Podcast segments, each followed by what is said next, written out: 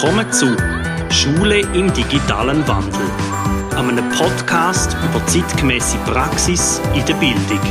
Wir begleiten unsere Klasse auf dem Weg zur Digitalität und reden mit Leuten, die zum Thema etwas zu sagen haben.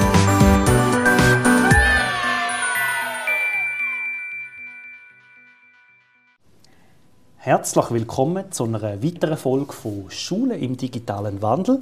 Mir gegenüber sitzt Barbara. Ich habe ein Thema vorbereitet, wo sie nicht genau, genau weiß, um was es überraschen. geht. Heute geht es um die Grammatik der Schule. Ah, spannend. Von dem reden wir in unserem Podcast immer wieder mal, vor allem ich. Und ich möchte euch kurz mal erzählen, was die Grammatik der Schule ist. Wir haben, jedes System hat gewisse geschriebene oder ungeschriebene Gesetze, wie es in sich selber funktioniert. In der Schule sind da zum Beispiel Hausaufgaben. Lektionen haben 45 Minuten. Es gibt eine Stundentafel mit einem speziellen Fächerkanon, genau diese Fächer.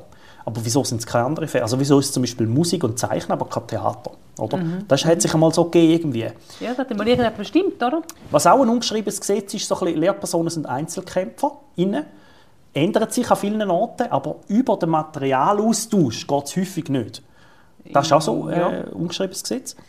Oder ein geschriebenes, denn am Ende von einer Lerneinheit gibt es eine summative Prüfung mit einer Note und der Lernweg ist dort beendet. Dann kommt ein neues Thema. Zum Beispiel. Äh, Jahrgangsklasse ist auch etwas. Mhm. Mhm. Dann der Schulraum und die Richtung, wie ein Schulzimmer aufgebaut ist. Also wir haben Schülerpult, Schülerinnenpult, dann haben wir vielleicht noch eine elektronische Wandtafel heute als neue Struktur, aber, aber Wandtafel gibt es irgendwo noch und so weiter. Was auch Klassisch ist, sind so die Organisationsstrukturen, also die, die hierarchisch aufgebaut sind. Dann haben wir die DDK, die eidgenössische Erziehungsdirektorinnen und Direktorenkonferenz. Dann kommen Bildungsdepartement, dann kommen die einzelnen Schuleinheiten mit der Schulpflege oder der Schulbehörde. Dann gibt es dort noch ein Pädagogikgremium vielleicht noch, dann die Schulleitungen mit der Schulleiterkonferenz, dann die Lehrpersonen, dann die Kinder, dann die Eltern, irgendwie so in dieser Reihenfolge. Die ist, äh, die ist wie so ein bisschen gegeben. Und was auch ganz klassisch ist, sind so die 7G, wie man unterrichtet. Also, das G heißt immer zum Beispiel die gleichen Kinder mit den gleichen Materialien zur gleichen Zeit, am gleichen Ort, die gleiche Zeit durch, machen genau das Gleiche. Also wirklich ein Blatt kopieren, zack, alle müssen das lösen. Mhm, mhm. Das ist auch noch weit verbreitet. Ist manchmal auch sehr sinnvoll, aber nicht immer gut. Und es gibt sicher noch mehr Sachen von der Grammatik. Und ich möchte dir wie so ein bisschen aufzeigen oder euch, wie ist es überhaupt zu dem gekommen, historisch und dann mhm. mal überlegen, wo ist es gut, dass wir eine Grammatik mhm. von der Schule haben, aber wie sollte sich es auch ein bisschen verändern? Weil unsere mhm. Gesellschaft verändert sich und diese Sachen sind zum Teil einfach schon seit der Einführung von der Schulpflicht. Genau, also ich habe nie etwas anderes erlebt als das. Und meine Mutter und mein Vater haben auch nichts anderes erlebt als das. Die Geschichte der Schule kann man auch ein bisschen koppeln mit der Geschichte des Mediums. Und im Mittelalter sind die Klosterschulen entstanden. Es hat eine Schreibschule in St. Gallen und in Reichenau, einfach so in diesen Klöstern, die es dann halt gibt. Und dort ist es mir so ein bisschen darum gegangen, die Wissenschaft und die Welt in Einklang mit dem Christentum zu bringen. Das heisst, ja. es, ist, es ist klar, eine Prägung von der Religion gewesen, ja. Und auch dort hat es eine Grammatik von der Schule gegeben, die dann halt eher so ein bisschen Richtung Christentum tendierte. Mhm. Und in der Neuzeit, wo dann der Buchdruck aufkam, ist, hat sich dann quasi alles aufgemacht. Dort ist das Medium die Autorität ein Stück weit geworden und die Personen oder die Institutionen, die die Schule vertreten haben, haben eine ganz neue Grammatik können, können auftun. Und es hat sich angefangen, auch so weit aufzumachen, dass man hat können in einer breiten Bevölkerungsschicht auch anfangen, Schule machen wenn man jetzt aber den Gedanken weiterdenkt, oder? Dann sind wir durch die Industrialisierung durch jetzt irgendwie auf die heutige Zeit gekommen. Ich komme nachher noch mal rasch zurück auf die Industrialisierung. Heute mit dem digitalen Wandel hat sich das Ganze nochmal mehr aufgemacht. Mhm, mhm. Und da müssen wir uns ernsthaft überlegen, jetzt, ist schon alles, jetzt kann ja jeder sein, sein eigener Lehrer sein. Der Frontalunterricht nimmt immer mehr ab. Der hat gewisse Sachen sicher seine Berechtigung. Aber das Internet hat eine gewisse Autorität übernommen. Die ja, Big Five sind beeinflussen Kinder zum Teil mehr. Also Big Five sind äh, Google, Amazon, Apple und so. Mhm. Die beeinflussen eigentlich, wie wir denken und was wir denken, auch, oder? Wie früher noch die Klöster, aber in einer anderen Form. Und in dieser Form drin kannst du aber trotzdem mit der ganzen Welt vernetzt sein. Mhm. Das braucht ein ganz neues Bildungsverständnis, wenn wir jetzt nur mal das Medium ja, als solches ja. anschauen. Ja, und auch unser Verständnis als Lehrpersonen, oder? Also mein Lehrer war ein Wissensvermittler, er hat viel mehr gewusst als ich, aber heute komme ich ja über das Internet. Easy. Und ah, viel mehr wissen her als jemals ein Mensch erreichen kann. Genau, und jetzt ist so ein bisschen die Frage, wie jetzt denn die Grammatik von der Schule gegeben, die mhm. heute existiert. Ja, da bin ich jetzt gespannt. Ähm, also gewisse Kantone haben schon, haben schon relativ frühe Schulen eingerichtet, mehrheitlich eben auch für die Oberschicht.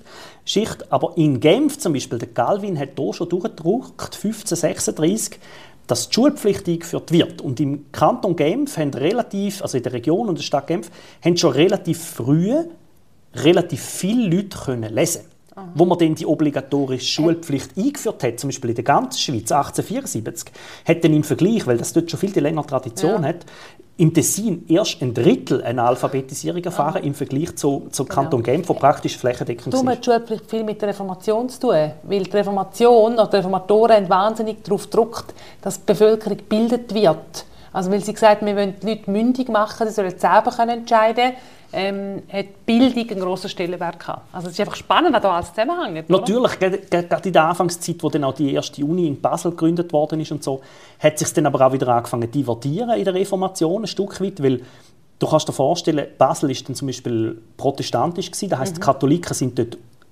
ausgenommen worden. Dort hat es einen relativ grossen Zug gegeben, der zum Beispiel auf Mailand an die Uni ist. Mhm. Und dann hat sich die, der, der katholische Kirchenkanon gegenüber dem Humanismus und der Reformationsgedanken wie so als Parallelstruktur ja. entwickelt. Oder? Und wo es dann später so ein bisschen Richtung Staatenbildung gegangen ist, hat dann auch die Schweiz als Staatenbund irgendwo die Interesse gehabt, der Religion das Gewicht irgendwie wegzunehmen. Mhm. Und es ist dann mhm. immer mehr so richtig, richtig ähm, politisches Interesse oder auch das Interesse vom ja. Staat gegangen. Das heißt, die Verantwortung ja. von der Religion, Religion ist genau. ein bisschen in den Staat übergegangen. Ja, ja. Der Staat ist natürlich daran interessiert, um gute Arbeitskräfte zu haben.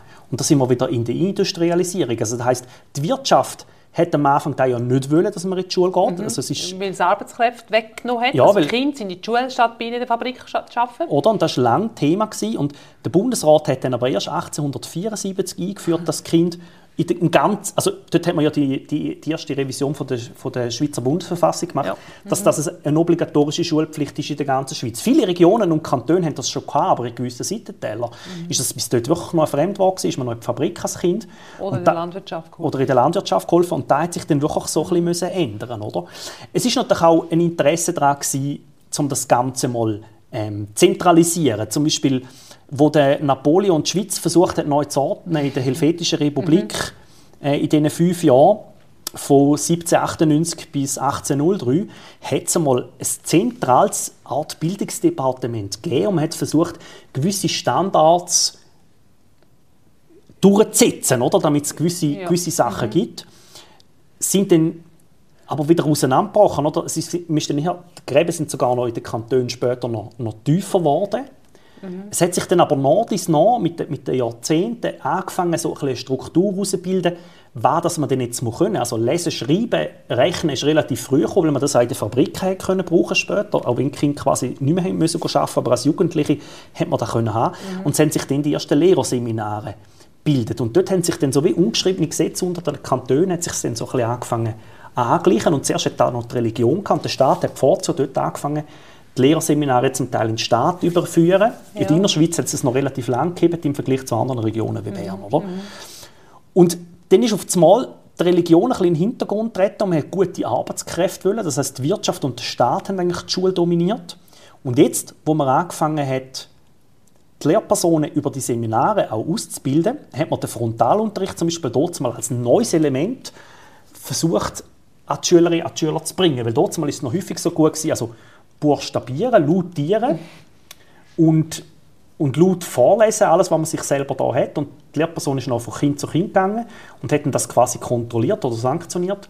Da war die Lernmethode. Gewesen. Und der Frontalunterricht, dass quasi etwas präsentiert wird und nachher muss man etwas dazu lösen oder mitschreiben, ist natürlich dann auch interessant gewesen, um das den, Lehr den Lernenden vermitteln und auch den Lehrenden. Ja, ja. Und innerhalb von dem hat es ja dann, wenn du Frontalunterricht machst, schon einen gemeinsamen Konsens gebraucht. Was gibt es denn? Und dann sind die ersten Lehrpläne entstanden in den einzelnen Kantonen. Der andere Kanton fand, das ist cool, das machen wir. Ich tue jetzt die ganze Entwicklung natürlich ein bisschen vereinfacht darstellen. Es hat dann gewisse Bildungsdepartement gebraucht, um gewisse Standards auch zu setzen. Die Fächer hat man angefangen einzuteilen. Also, dann hat der Pestalozzi immer gesagt, singen an, sondern das ja, singen ist auch noch gut, weil mhm. da haben wir zum Teil schon vorher aus der religiösen Prägung schon kennt, weil man hat ja für den Gottesdienst muss jemand haben, der wo noch jemand kann singen vorne im Ja, Chor. und und so. Lehrpersonen sind ja häufig äh, in mehreren Funktionen tätig in einer Gemeinde. Vom Lehrer sie hast nicht können leben. Genau. Und einfach so die meisten Errungenschaften sind wirklich so in, in, de, in und am Ende von der Industrialisierung entstanden. Im Ausland auch, aber bei uns auch. Und die Strukturen, die heute quasi die Grammatik von der Schule ausmachen, wie die 45 Minuten Lektion, Die kommen von die kommen aus dieser Zeit, oder? Also ist da... Also zehn Jahre vorher, weiter hinten. ja, ja, klar. Und von dem her gesehen ist dann schon ein bisschen die Frage, wenn jetzt die Sachen wirklich aus der Entwicklung, die ich versucht habe aufzuzeigen, die letzten zehn Minuten, sind denn die noch zeitgemäß? Oder müssen wir jetzt in der heutigen digitalen Welt, wo sich mit der analogen immer mehr verknüpft und sogar in gewissen Bereichen übernimmt, nicht andere Strukturen schaffen, oder? Weil heutzutage ist so ein bisschen die Frage, für wer bilden wir Kinder? Man bildet sie nicht in erster Zeit zum guten Fabrikarbeiter herausfinden, sondern wir möchten ja heute, dass die Kinder eigenständig denken und Probleme lösen, wo wir gar noch nicht wissen, was es gibt. Ich meine, Sachen wie neue Techniken, der Klimawandel, immer mehr Menschen, die es gibt, ähm, da braucht ganz andere Lösungsansätze. Und die Gesellschaft ist sich am verändern, aber die Schule hat da wie so ein bisschen die alten Strukturen und versucht sich mit Reformen so ein bisschen weiterzukommen. Man hat mal noch das Englisch eingeführt, dann mal das Frühfranzösisch oder das Frühitalienisch. Und das war es dann. Gewesen. Aber, Ja. aber so grundsätzlich, um darüber nachzudenken, was heisst jetzt da? Man hat einzelne Elemente weiterentwickelt, aber so am Grundkonstrukt, an der Grammatik von der Schule, ist nichts passiert. Es hat eben mal so interessante Ansätze gegeben, wie das Harmos-Projekt. Das Harmos-Projekt, also das ist ja die Harmonisierung der Schule, In wenn man so will. Also in der Deutschschweiz sind aber nicht alle im Konkordat dabei. Also, Ja. Und gewisse Sachen haben sich dort super umsetzen lassen, wie zum Beispiel, dass man gesagt hat, man macht einen gemeinsamen Lehrplan. Ist dann die Frage, ist, hat sich der die richtige Richtung entwickelt? Das ist eine andere Diskussion. Aber dort hat man es mal probiert. Aber man hat wieder einen Lehrplan. Braucht es höchstwahrscheinlich auch in der Schule. Nur musst du eine Struktur haben. Ja. Aber, aber die obligatorischen Lehrmittel, die werden immer noch von einzelnen kantonalen Lehrmittelverlagen zum Teil gemacht Ja. und man nimmt dann die. Ja, schon allein über die zweite Fremdsprache streitet man sich, oder? Also wir lernen als, zweite, also als erste Fremdsprache Englisch und nachher Französisch. Aber äh, in dem Gebiet Bern, zum Beispiel Solothurn, die lernen zuerst Französisch und nachher Englisch. Yes. Nein, und gerade bei uns in der Schweiz, wo so föderalistisch organisiert ist, ist das nicht selbstverständlich, weil die Schule ist Kantonssache. Und da sind wir dann auch wieder ein bisschen beim Thema, wenn man, wenn man dann quasi eine neue Grammatik von der Schule machen will. Ja. Dann merkt man relativ schnell, über die grossen Veränderungen geht es nicht. Weil die Bildungsforscherin Lisa Rosa sagt ja schon länger, die grossen Bildungsreformen sind ein Stück weit aufgestaut oder gescheitert. Mhm. Was funktioniert, sind so kleine Experimentierfelder, wo man dann schaut, kann man es für ein grösseres Feld nehmen. Aber das sind dann kleine Felder, Ja. also irgendeine Schuleinheit mit ein paar Klassen. Natürlich. Also ich bin, ich bin nachher voll davon überzeugt, andere Kantone, andere Quartiere, andere Täler, andere Regionen, nur schon andere Klassen brauchen andere Lösungen. Ja. Und gleich braucht es irgendeinen gemeinsamen Konsens. Und das ist das Spannungsfeld, wo, wo ich finde, da müssen, wir uns, da müssen wir uns unterhalten. Und da kann nicht einfach das Bildungsdepartement von oben fragen, der muss auch von unten kommen.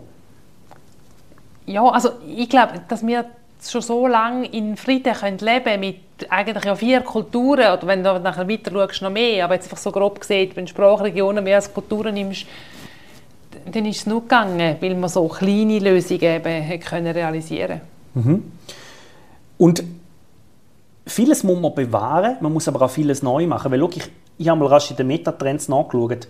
Metatrends sind quasi Trends, wo man sagt, so die, die grossen Häufen, wohin soll es in Zukunft Ja. gehen, was verändert sich, was wird thematisch sein da bei uns in der westlichen Ja. Kultur. Ich meine, nur schon Silver Society, also sprich, die Generationen werden immer älter. In Deutschland ähm, hat es bald mehr über 65-Jährige wie die drunter. Mhm. Habe ich letztes Mal eine Statistik gelesen. Wie geht man um mit dem? Ja. Digitalisierung, die Individualisierung, New Work. Also seit Corona kennen den Begriff ein bisschen mehr, oder? Aber in der Schule ist das noch nicht ganz so angekommen bei uns, oder? Dann, G- Genau das kehrt eben viel um. Früher war es so, es hat mehr viele Junge gegeben und wenig Ältere. Das heisst auch, mit der ganzen Arbeitsplatzvergabe hat da einen anderen Zusammenhang wie heute. Stichwort Fachkräftemangel, oder? Globalisierung, Urbanisierung, Mobilität, Neoökologie, Sicherheit. Also es gibt so ein paar Megatrends, wo ich finde, da hat unsere Schulstruktur jetzt noch keine Antworten drauf, muss sie ja nicht haben. Aber wenn man, wenn man quasi an neue Lösungen muss umstudieren muss, muss man vielleicht auch neue Ansätze haben und schauen, was kann man vom Alten noch nehmen und was muss man erneuern. Ja. Und dazu habe ich mir Gedanken gemacht und Literatur auch gesucht, was könnte man verändern. Wir haben es in vielen Podcast-Folgen auch schon angesprochen. Möchte ich aber zum Beispiel mal sagen, der Wandel zum Beispiel, wenn du ein 1 zu 1 Computing hast, dann heisst das nicht einfach nur ein PDF-Lehrmittel, sondern es gibt technisch ganz neue Tools und Möglichkeiten, die man machen kann. Dazu ähm, Folge 21, für die, die es interessiert, haben wir ein paar Beispiele gemacht. Also nur schon die technischen Neuerungen wirklich in Unterricht einbauen, zum Beispiel die Vorlesefunktion in im Teams nehmen, wo wirklich Fehler zählt von den Kindern, wo das summative Lerncontroller ist, wo auch neue Tonalität und, mhm. und Modularität schon drin sind. Da gibt es coole Tools. Wieso müssen wir am Schluss immer noch die summative Lernkontrolle machen, die das Ganze beendet? Also ein Votum für mich ist, formative Lernkontrolle stärken. Ist dann für mich so die Frage, gibt es denn fächerübergreifende Arbeiten, die man machen kann? Also Sprichwort Future Skills, dazu empfehle ich euch Folge 17. Kann man denn nicht fächerübergreifende Projekte machen, wo man dann schon auch kann beleuchten aus den einzelnen Aspekten. Aber es soll grundsätzlich ums Projekt und den Lerninhalt vom, vom Ganzen gehen und nicht schon wieder aufgliedert in die einzelnen Teile, wie könnte man es noch ein bisschen verbinden. Mhm. Das würde aber im Umkehrschluss bedeuten, dass zum Beispiel in der Oberstufe oder auf der, auf der Kanti-Stufe, Sek 2-Stufe, die Zusammenarbeit zwischen den Lehrpersonen viel intensiver und verhängter muss funktionieren. Ja. Und das ist mhm. etwas, Lehrpersonen im Einzelkämpfertum greift das ein Stück weit ja auch ein bisschen. Mhm. Mhm. Natürlich verschiedene neue Unterrichtsformate, wo wir jetzt gar noch nicht wissen, was da ist. Da, da gibt es auch die Öffnung von der 7Gs, also alle machen ja. zur gleichen Zeit, mhm. im gleichen mhm. Moment alles gleich. Da, da würde auch heißen, die Individualisierung kann natürlich durch Digitalisierung und Digitalität zunehmen mhm. und da braucht auch ein bisschen Mut, finde ich. Ja, absolut, weil du musst, dann gibst einen Teil von der Fäden zu der Hand aus. Mhm. Das heisst, du überlässt die Steuerung zu einem gewissen Teil der Schülerinnen und Schüler. Da, da würde auch heißen, dass zum Teil Kinder mehr Experten sind und die Jugendlichen auf einem Thema als wir. Ja. Und da wird auch neue Partnerschaften geben, zum Beispiel durch Lerncoaching und Lernbegleitung. Das heißt, wir haben Metaebene vom Lernen oder, oder was auch der Lehrplan ist, den wir weiterhin müssen und sollen ja, einhalten, ja. finde ich. Also da ist jetzt etwas von der Grammatik, das ich nicht wegnehmen will. Weil irgendwo muss schon ein Anhaltspunkt haben, ja, Nein, Zielorientierung ist entscheidend. Ja, also aber dort gibt es ganz neue Wege, oder? Weil wenn sie selbst gesteuert und selbst organisiert etwas schaffst und du betreust sie, dann haben wir ganz andere Aufgaben. Das heisst, wir müssen Selbstreflexion, das Feedback und das Gespräch über den Lerngegenstand gibt eine ganz andere Wirkung, weder wenn wir einfach eine Prüfung machen und es abgeben, mhm, oder? Mhm, mhm. Ja, auf jeden Fall. Das heisst aber auch für uns, wenn du es jetzt technisch anschaust, selbst wenn man Lernbegleitung macht und ins selbstgesteuerte Lernen hineingeht, heisst das nicht, man unterstellt einen Kurs auf Moodle und dann müssen die wieder alle abarbeiten. Weil dann sind wir wieder genau in der gleichen Grammatikstruktur wie vorher. Ja, die Lehrperson hat das Wissen, ihr müsst das bearbeiten, hobla, fertig. Das heisst, man muss das auftun, oder? Ja, richtig. Nein, das ist das Gleiche, wenn du ein Dossier kopierst, oder? Also, es ist einfach auf Moodle, ist einfach digital, aber... Äh... Das nächste ist der Lernraum. Der Lernraum aufbrechen heisst, offene Schulzimmertüren, heißt, mache ich Coworking Space, mache ich verschiedene Nischen. Wir haben bei uns verschiedene Nischen. Oder? Wir haben die Ruhenische, wir haben den grossen Gruppentisch, wir haben Sitzbälle, wir haben Stehtisch, wir haben den alten Schultisch, der vor 100 Jahren da ist. Also ich müsste mal ein paar Fotos auf LinkedIn oder tun, um es zu zeigen. Es ist jetzt nicht weltbewegend zum Neues, aber ich habe einfach auch da gemerkt, aufmachen, dass die Kinder ihren Weg selber wählen. Wir arbeiten nach dem Kurvenmodell, wo sie selber dürfen sitzen und was jetzt gerade nötig ist, den Platz suchen sie sich dann schon. Es funktioniert meistens sehr, sehr gut. Mhm. Darum, auch wenn man jetzt eine neue Grammatik von der Schule in einem Team anfängt zu entwickeln, oder? Ja. darf die neue Autorität von der Lehrperson nicht einfach aufs Internet überspringen.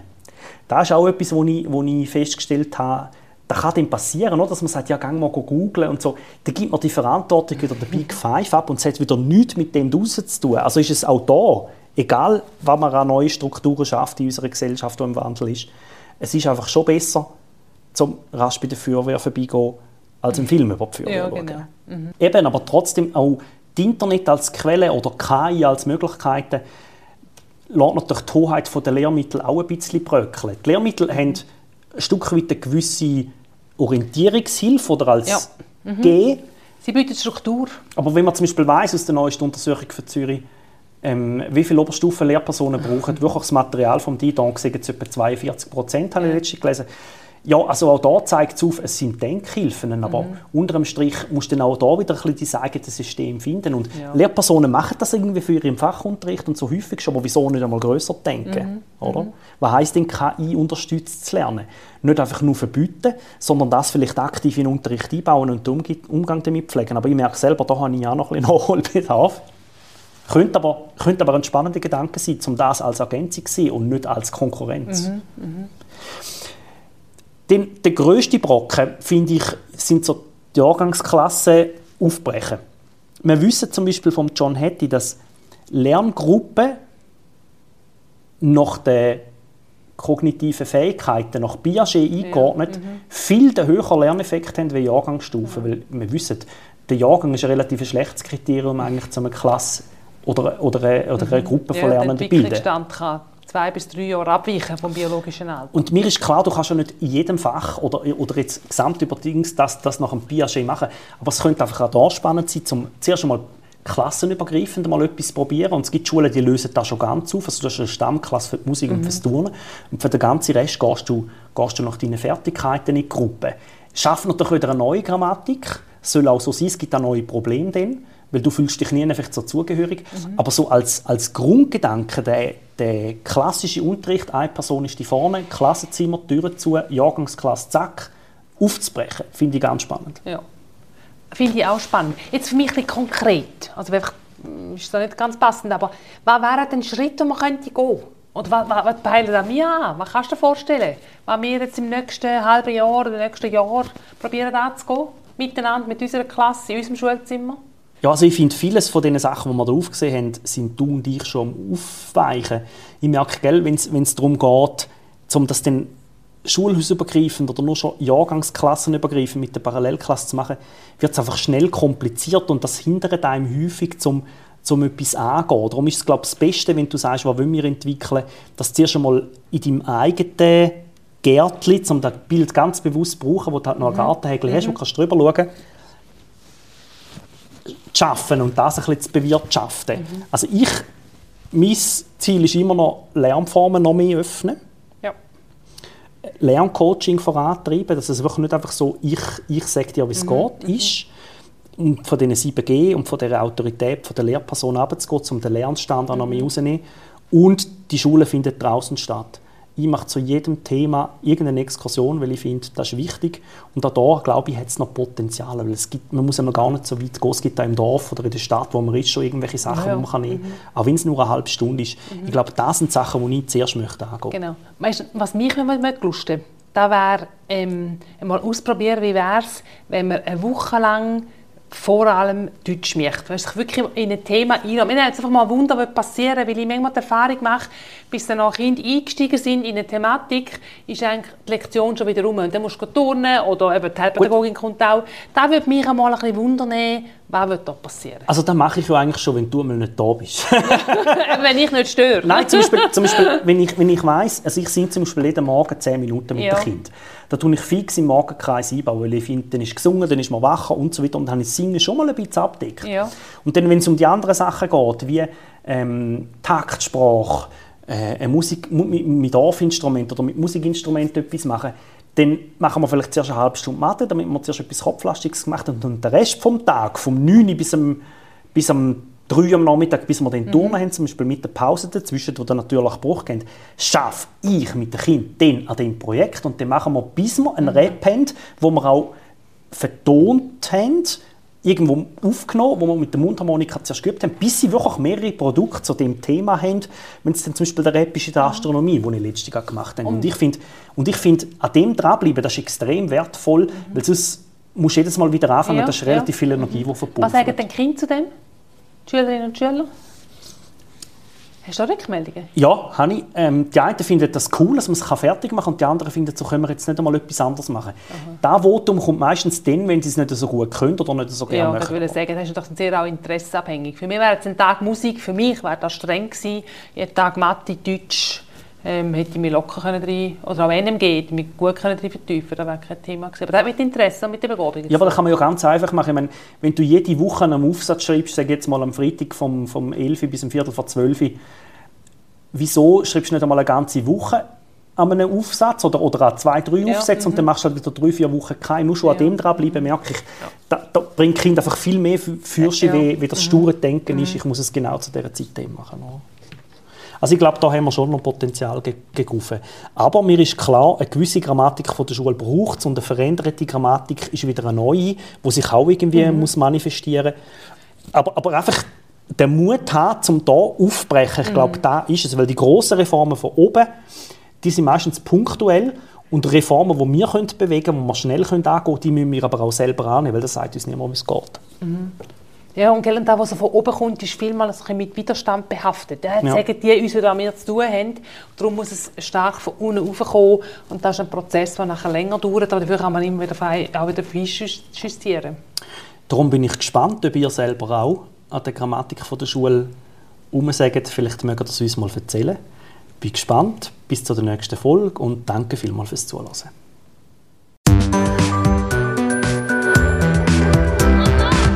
Habt ihr Anregungen, Lob, Kritik oder ihr möchtet einmal von uns ein Thema behandelt haben, das bis jetzt in einer Episode noch nicht vorgekommen ist, dann schreibt uns ein E-Mail.